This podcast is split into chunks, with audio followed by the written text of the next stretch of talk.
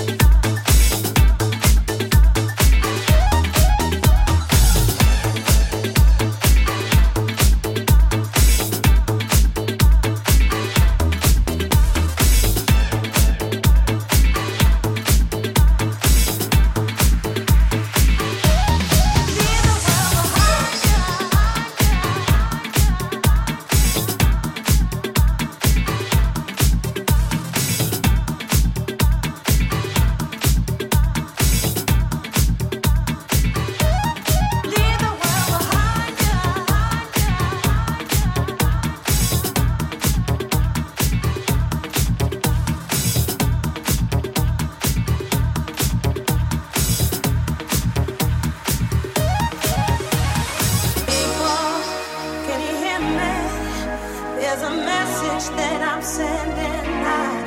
I've got the answer to all your problems, and tonight I'll be singing it loud. Just surrender.